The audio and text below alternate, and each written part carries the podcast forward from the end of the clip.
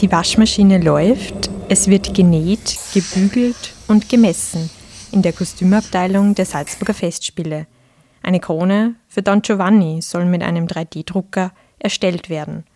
Und dazwischen der Direktor, Jan Mayer, der Unterschriften abgeben und Entscheidungen treffen muss. Kurz vor dem Start der Salzburger Festspiele empfängt er uns und ist entspannter, als man vermuten könnte. Jeder Spiele. Der SN Festspiel Podcast.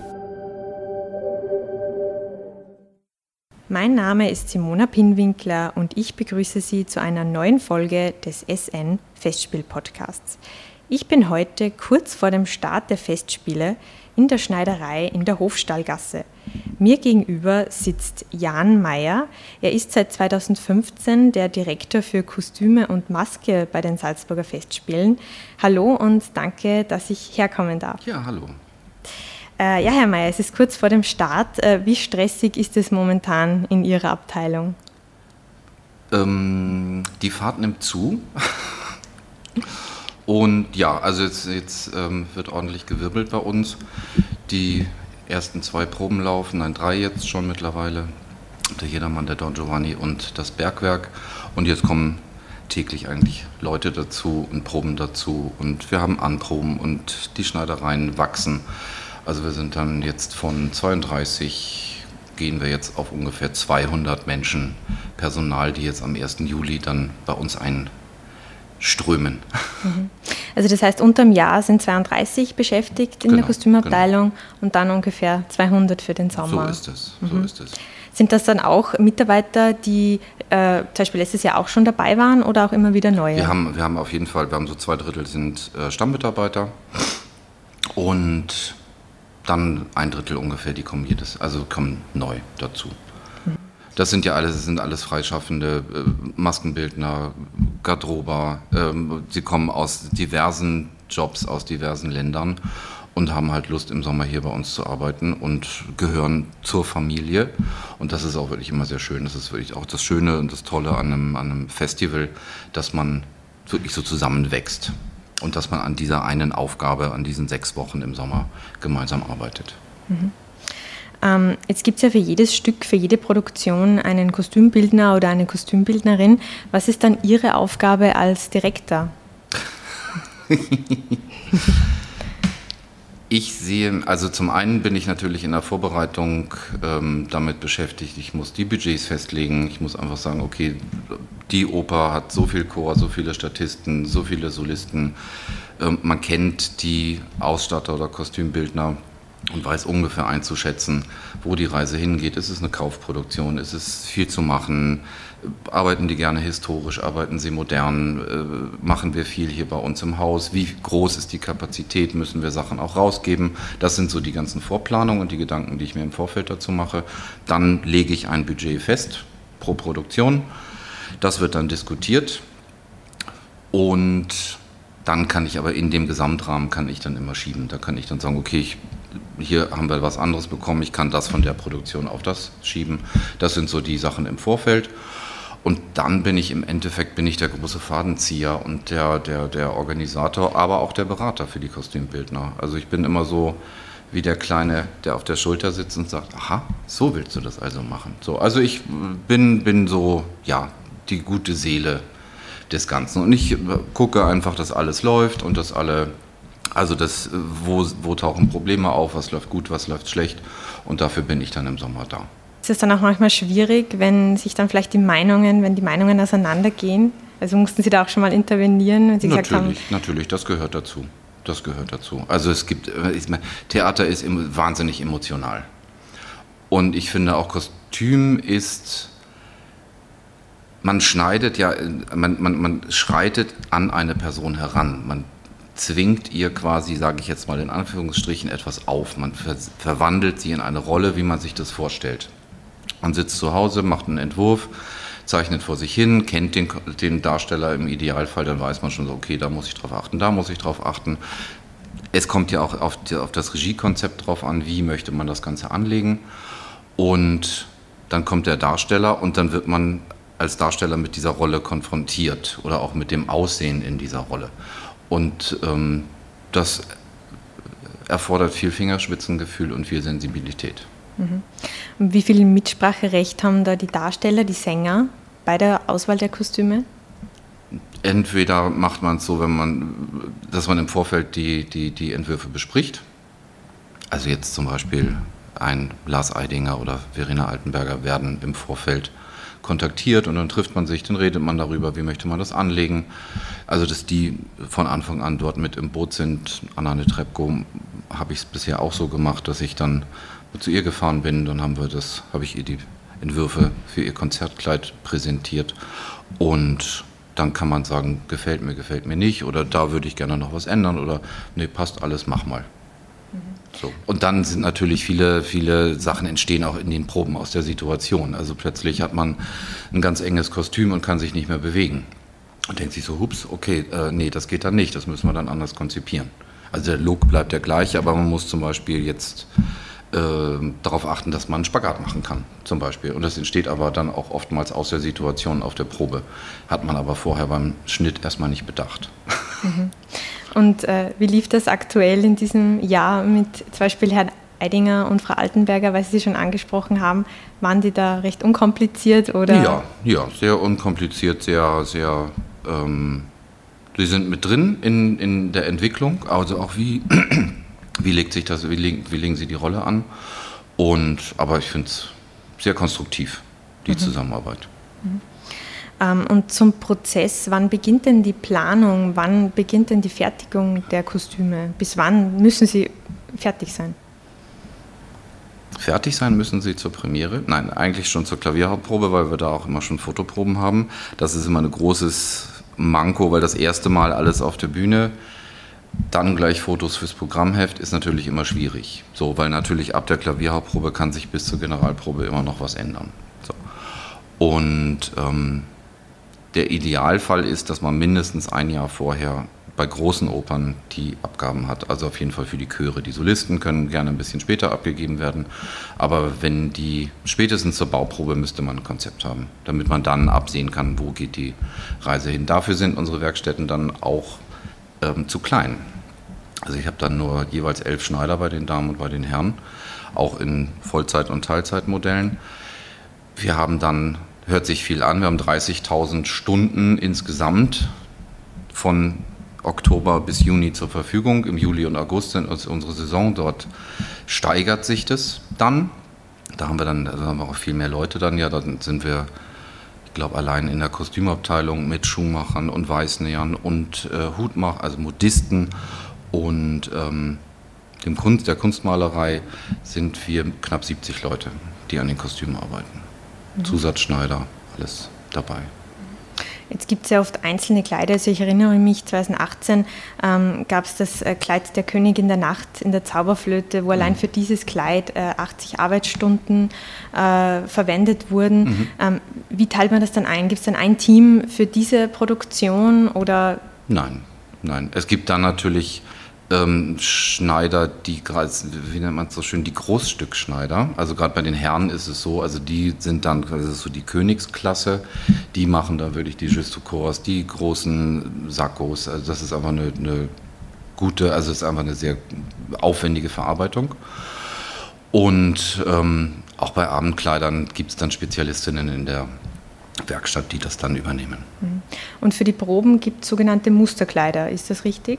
Es gibt Probenkostüme, so, also man versucht sich dann, äh, da sucht man im Fundus Kostüme raus oder geht einkaufen, kauft etwas, was in die Richtung geht, damit der Darsteller dann sich schon an dieses Kostüm ähm, gewöhnen kann. Wenn es sehr also Spielkostüme sind, mit denen man viel machen muss, die, weiß ich nicht, ein Rock mit 30 Meter Saumweite, da versuchen wir schon, die Sachen dann auch in der Original nachzunähen, dass man das zur Probe hat. Mhm. Und von dem äh, finalen Stück, da gibt es aber dann nur ein Stück. Oder gibt es da mehrere ein Stück. Versionen? Nein, da gibt es nur ein Stück. Das heißt, wenn das kaputt wird, wird es repariert. Genau. Und gab's das ist live. Das ist ja. live. Das ist einfach Theater. Das gehört dazu. Doch, wir haben auch teilweise, wenn wir wissen, die Sachen sind sehr beansprucht, zum Beispiel, also bei Herrn Moretti, beim Jedermann war es so, wenn er da die Schräge runterrutscht, der Tisch fällt vorher da war klar, dass, es, dass das Samtsacko leiden kann, dass die Hose leiden kann. Also da hatten wir dann mehrere Sätze, dass wir dann auch die Zeit hatten zu reagieren und die Sachen zu putzen. Und gab es da in den letzten Jahren auch mal ein Hoppala oder ein Malheur mit etwas, das, das kaputt gegangen ist oder wo man wirklich es gibt dann immer wie, Es gibt immer wieder kleine Malheurs und Hoppalas. Aber es ist jetzt nie so, dass das Publikum es wirklich mitbekommt. Ähm, jetzt gehe ich davon aus, dass Sie als Direktor weniger zum selber Schneidern und Entwerfen kommen, weil Sie, wie Sie ja schon gesagt haben, eher die Fäden in der Hand haben. Äh, trotzdem äh, gab es in den vergangenen Jahren auch immer wieder Kleider, die von Ihnen ge also gestammt haben. Genau. Ist es auch dieses Jahr so? Nein, dieses Jahr habe ich nichts. Nein, das, ist, das, das, hat sich, das hat sich oftmals ergeben. Also da ähm, habe ich dann mein, mein, meine Position auch als Kostümbildner dann mit eingebracht und das waren die meistens die Konzertkleider für die Frau Netrebko, wo ich die Ausstattung gemacht habe.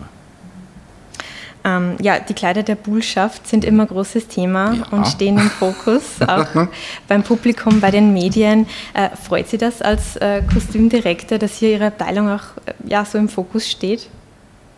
Auf jeden Fall.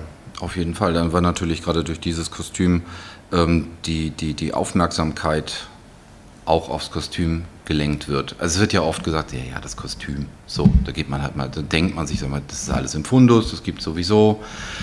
Und die wenigsten wissen wirklich, wie aufwendig es ist, ein Kostüm herzustellen.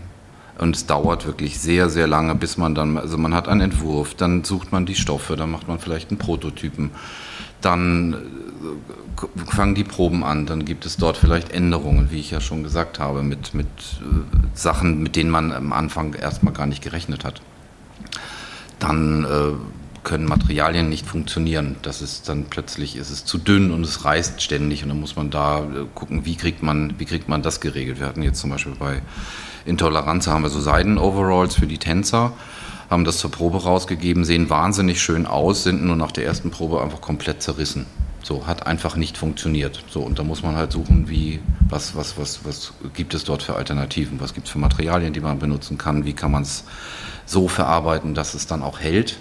Weil wir müssen natürlich immer die Sachen dann wieder so auf den Stand bringen zur Vorstellung, wie sie bei der Premiere waren. Und egal, ob sie dreckig, blutig, zerrissen oder sonst wie sind, sie müssen dann wieder aussehen wie vom Kostümbildner gewünscht. Und bei den Kleidern der Bullschaft, warum glauben Sie, sind gerade die, also da gibt es ja auch den eigenen Pressetermin, die werden präsentiert, da gibt es extra Fotos, warum sind gerade die so, so interessant? Wird es, nicht, wird es nicht eh gesagt, das ist die, die, die, die wichtigste Nebenrolle in der Theaterwelt? Ähm, nein, es ist halt einfach, ich glaube, es ist dieser, dieser Mythos Buhlschaft einfach so. Das ist die Verführung, die Frau, die er sich erwählt, die alles symbolisiert auch. Und ich glaube, dadurch ist es einfach so im Laufe der Jahre ähm, einfach auch der Hype entstanden um diese Figuren, um dieses Kleid. Wie sagte ich einmal, als mich jemand gefragt hat, als ich, genau das war glaube ich in meinem ersten Jahr, wie wird denn das Kleid? Ich so, grün. Nein, man darf natürlich auch vorher nie darüber reden. Und ähm, ja, es ist halt einfach, ich finde, es ist einfach eine schöne, es ist eine schöne Figur und ähm, ja. Also wenn ich Sie jetzt frage, können Sie mir schon etwas dazu verraten? Dann sage ich nein. Genau, damit habe ich gerechnet. Ähm, jetzt gab es aber in den, in den vergangenen Jahren auch immer wieder mal äh, Kleider, ja, die vielen Leuten auch nicht so gefallen haben. Also ich, ich erinnere mich an 2008 Sophie von, von Kessel mit dem blauen Kleid, wo mhm. auch sogar Buchrufe äh, gekommen sind aus dem Publikum. Oder äh, 2017 Stefanie Reinsberger, wo dann teilweise in den Medien gestanden ist, ja, äh, das äh, Kleid gehört verboten äh, und so unvorteilhaft. Mhm. Wie geht man da damit um? Das trifft natürlich. Also weil man natürlich wahnsinnig viel Energie reinsteckt in, in, in ein Kostüm, in eine Figur und es auch gemeinsam entwickelt. Und aber es gibt ja viele Sachen, also ich meine, das ist, das ist ja auch der künstlerische Prozess. So, auf der einen Seite äh, entwickelt man etwas gemeinsam, man präsentiert sich, da muss man natürlich auch die Kritik dafür aushalten. Und dann auch dafür stehen und sagen, nein, ich möchte diesen, ich fand diesen Entwurf gut. Wir fanden das zu dem Zeitpunkt der Premiere gut und können es ja auch, das ist ja auch das Recht der, der, der äh, Ausstatter oder Kostümbildner beim Jedermann, sie dürfen sich ja auch jedes Jahr was Neues ausdenken. Also gerade die Buhlschaft kriegt natürlich meistens auch jedes Jahr ein neues Kleid. Mhm. So. Ein blaues gab es seither nicht mehr. Ist es dann schon was, ähm, was man auch in dem, im Prozess mit bedenkt? So dieses äh, Blau nehmen wir lieber nicht mehr? Das würde ich jetzt erstmal nicht sagen. Das würde ich nicht sagen. Nein. Also ich weiß auch gar nicht warum. Es ist ein wahnsinnig schönes Kleid. Ich war in dem, nein, in dem Jahr war ich nicht da. Ich war in dem allerersten Jahr, als der, der Stückel Jedermann äh, aufgeführt wurde, das erste Mal. Da habe ich in Salzburg assistiert. Genau, da war ja noch die Frau Ferres dann dran. Und ich denke mir auch so, ja, warum, warum nicht in Blau? So, ist doch auch schön. Es ist natürlich nicht so verführerisch, wie die Figur sein soll, aber es kommt ja auch immer darauf an, wie man das anlegt. Also zum Beispiel dann war die, die, die Frau Weinsberger im zweiten Jahr, war ja dann wieder eine ganz andere Figur. Da hatten wir dann wahnsinnig schlichtes, wirklich einfach nur ein schwarzes Pailletten-Etui-Kleid zum Beispiel. So, weil, genau, man muss ja auch mit, den, mit dem Menschen, dem Darsteller dann umgehen es gibt ja nicht nur den Jedermann und nicht nur die Bullschaft, sondern auch andere Stücke. Jetzt gibt es auch viele, also gerade im modernen Sprechtheater auch immer wieder Produktionen. Ähm, ich erinnere mich letztes Jahr Every Woman, wo äh, die Hauptdarstellerin Ursina Ladi die meiste Zeit nicht im Jogging, äh, Jogginghose und Hoodie auf der Bühne war. Mhm. Sind das dann die Produktionen, wo Sie als, als, auch als Designer ja weniger, weniger begeistert sind, weil man hier nicht so viel machen kann? Oder sind es gerade auch diese Produktionen, Situationen, äh, ja, die spannend sind. Das ist auf jeden Fall spannend. Also ich würde nie jemandem aufzwingen, du musst ein Kostüm machen. Es hat alles seine Berechtigung und ich glaube, sie haben wahnsinnig viel rum, also rumprobiert dort und es war ja keine Produktion von uns jetzt in dem Sinne, es war mit, mit, mit, der, mit der Schaubühne Berlin in Koproduktion und ich hätte mir auch gar nichts anderes vorstellen können.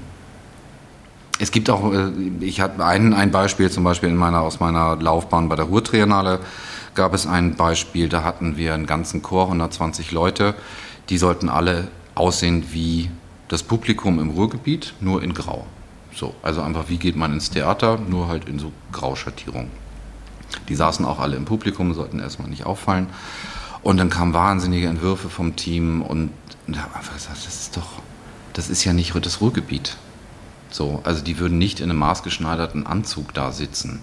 Und dann sind wir losgezogen und waren einkaufen. Das war viel besser, weil man eine viel größere Vielfalt nachher auf der Bühne hatte und dann auch wirklich sagen konnte, da, dadurch hat es auch gelebt, das ganze Stück. Also da bin ich ganz unprätentiös. Also wenn es ein Konzept gibt mit, mit Kaufsachen, habe ich kein Problem damit. Mhm. Und welches Kostüm aus der Zeit, äh, seit Sie Kostümdirektor bei den Salzburger Festspielen sind, ist Ihnen besonders in Erinnerung geblieben? Im Grunde genommen der, der Juwelen-Morph-Suit aus Faust. Das war auch in meinem ersten Jahr.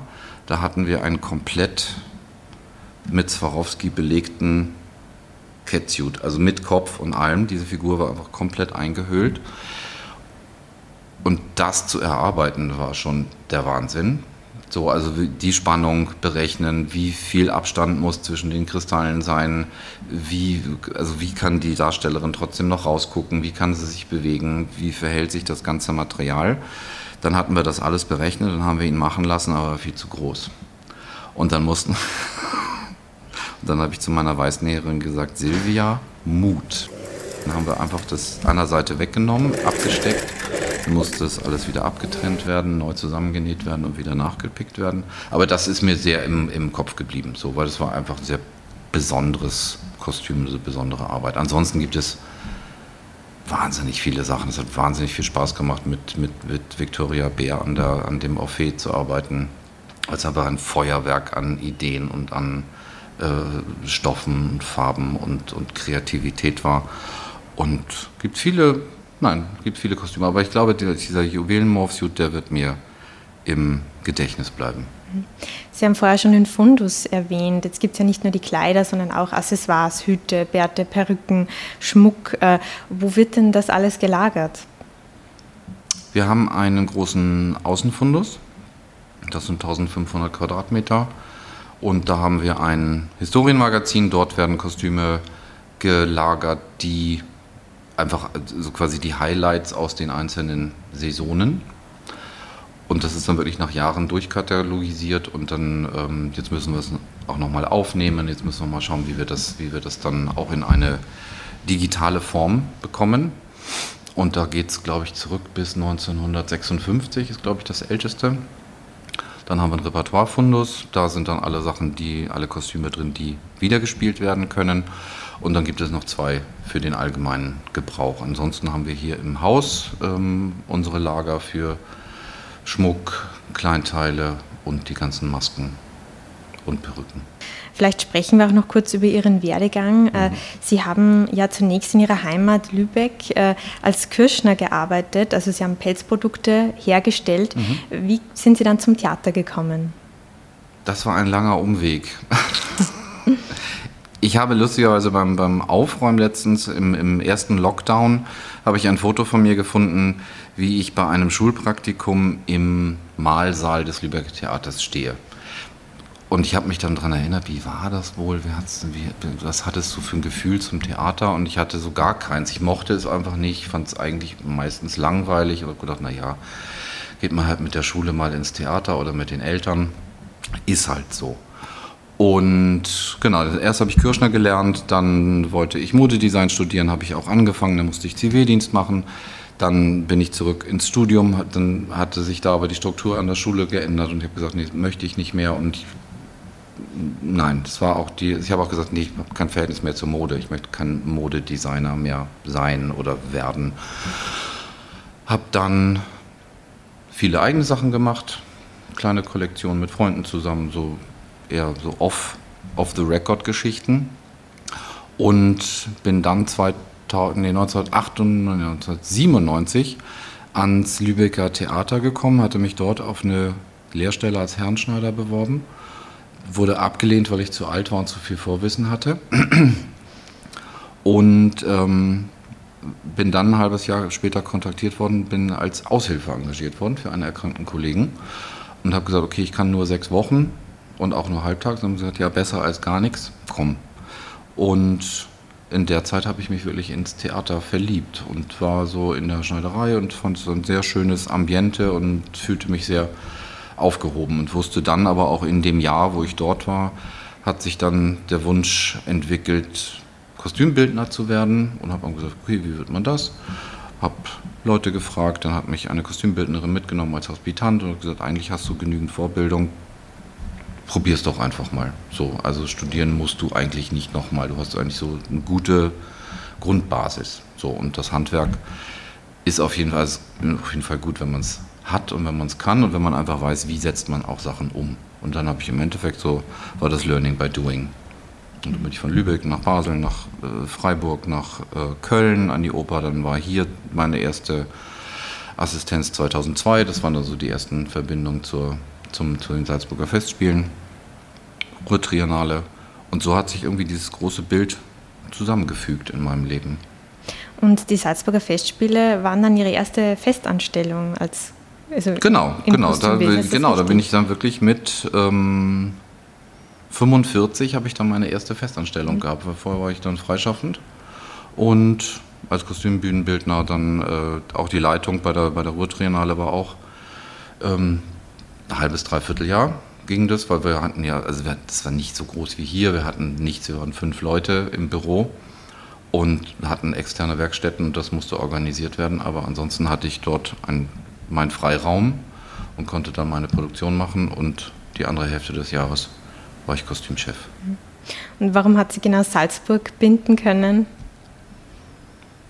Es war Zeit, es war Zeit für einen Wechsel und ähm, und wenn so ein Angebot kommt, nimmt man es an.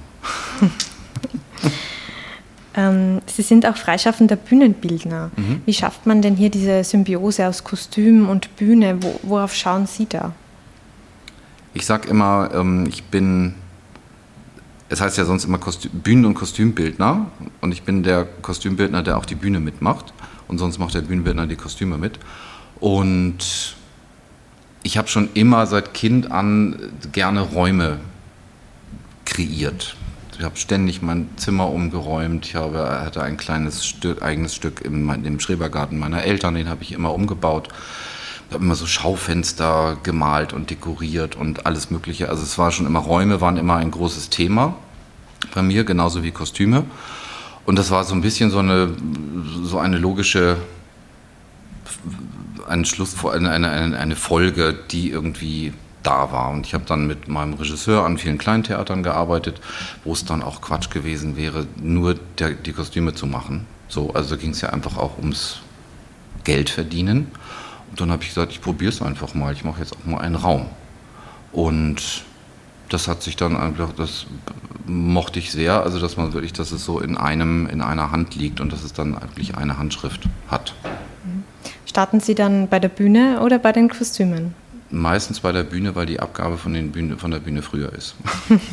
Aber die Konzeption geht dann meistens, also man hat einmal eine große Grundidee, dass man sagt, okay, wo möchte man überhaupt hin?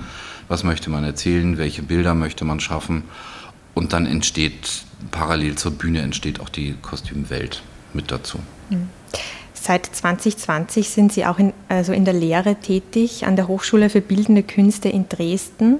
Äh, was geben Sie dem Nachwuchs in Ihrer Branche mit? Welche Fehler oder auch Fehleinschätzungen, die Sie in Ihrer Laufbahn vielleicht äh, gemacht haben, sollten die Angehenden vermeiden? Ich glaube, man muss die Fehler muss man selber machen. Da kann man, glaube ich, niemanden drauf, drauf vorbereiten. Die werden automatisch passieren. Wenn man Glück hat, bemerkt man sie und lernt daraus. Ich habe dort ähm, Betriebswirtschaft für Kostümschaffende unterrichtet. Also es war eine, eine Einheit, letztes Jahr das erste Mal. Und habe auch gesagt, okay, wie, wie, geht man an dieses trockene Thema ran? Und habe dann wirklich erstmal so die ganzen Basissachen, was ist Betriebswirtschaft, was gibt es verschiedene für verschiedene Formen. Und dann sind wir wirklich sehr schnell in den Praxis, oder genau, dann habe ich noch gesagt, okay, wie baut sich so ein Theater überhaupt auf? Also damit man auch weiß, wo kommen Budgets her, wie wird was verteilt, wer, wer muss mit wem reden, damit auch, damit die Sachen organisiert werden, weil der, der, die Schneiderei oder der Gewandmeister ist ein kleines Teil in dem Ganzen. Und wenn man den gesamten Überblick hat, glaube ich, kann man das auch schon viel besser verstehen, dass man einfach sagt, ja, wieso äh, warum geht das jetzt nicht zum Beispiel. Aber wenn man weiß, okay, es hängt an dem, dem und dem, ist das einfach schon mal einfach ein bisschen plausibler und ein bisschen verbildlicht. Und dann sind wir sehr schnell in, in Kalkulationen von Produktionen gegangen. Dann habe ich zum Beispiel den Orphe mitgenommen und habe gesagt, so, das kalkulieren wir jetzt mal durch.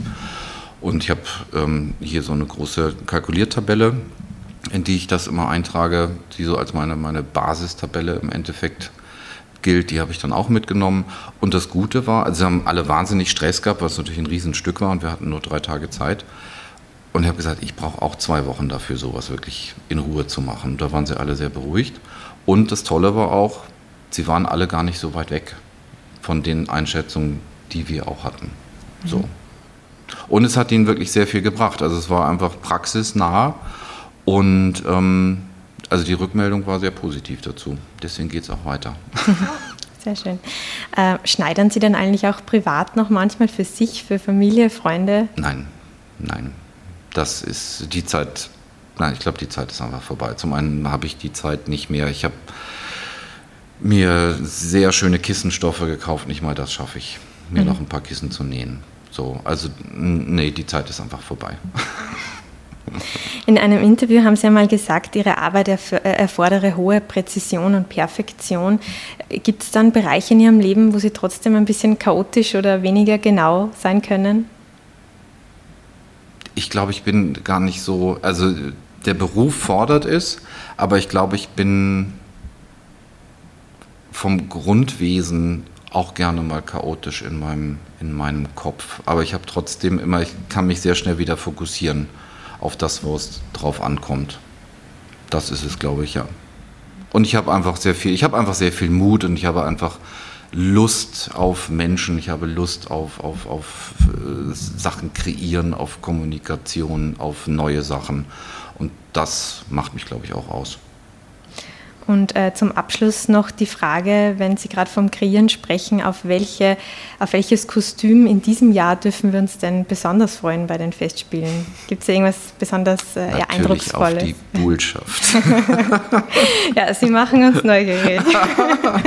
nein, ich glaube, nein, dieses Jahr ist wirklich. Ich freue mich wirklich auf alle Produktionen in diesem Jahr. Also vom Bergwerk, also vom Schauspiel. Ähm, Tosca, jedermann wird einfach eine schöne neue Herausforderung. Also es ist eine Herausforderung für uns und es wird, glaube ich, es wird ganz anders als die letzten Jahre. Und es wird sehr verspielt, sehr poetisch. Dann Intoleranz ist sehr klar, sehr stringent, ganz einfach. Also wo das Kostüm in dem Sinne keine Rolle spielt, aber wir haben trotzdem was gemacht. Und nein, ich glaube, jede Produktion hat dieses Jahr so ihre, ihre, ihren eigenen Reiz. Ja, dann bleiben wir gespannt. Vielen Dank, Herr Mayer, für Ihre Zeit. Danke Ihnen. Dass ich vorbeischauen durfte. Und bei den Hörerinnen und Hörern bedanke ich mich für das Interesse.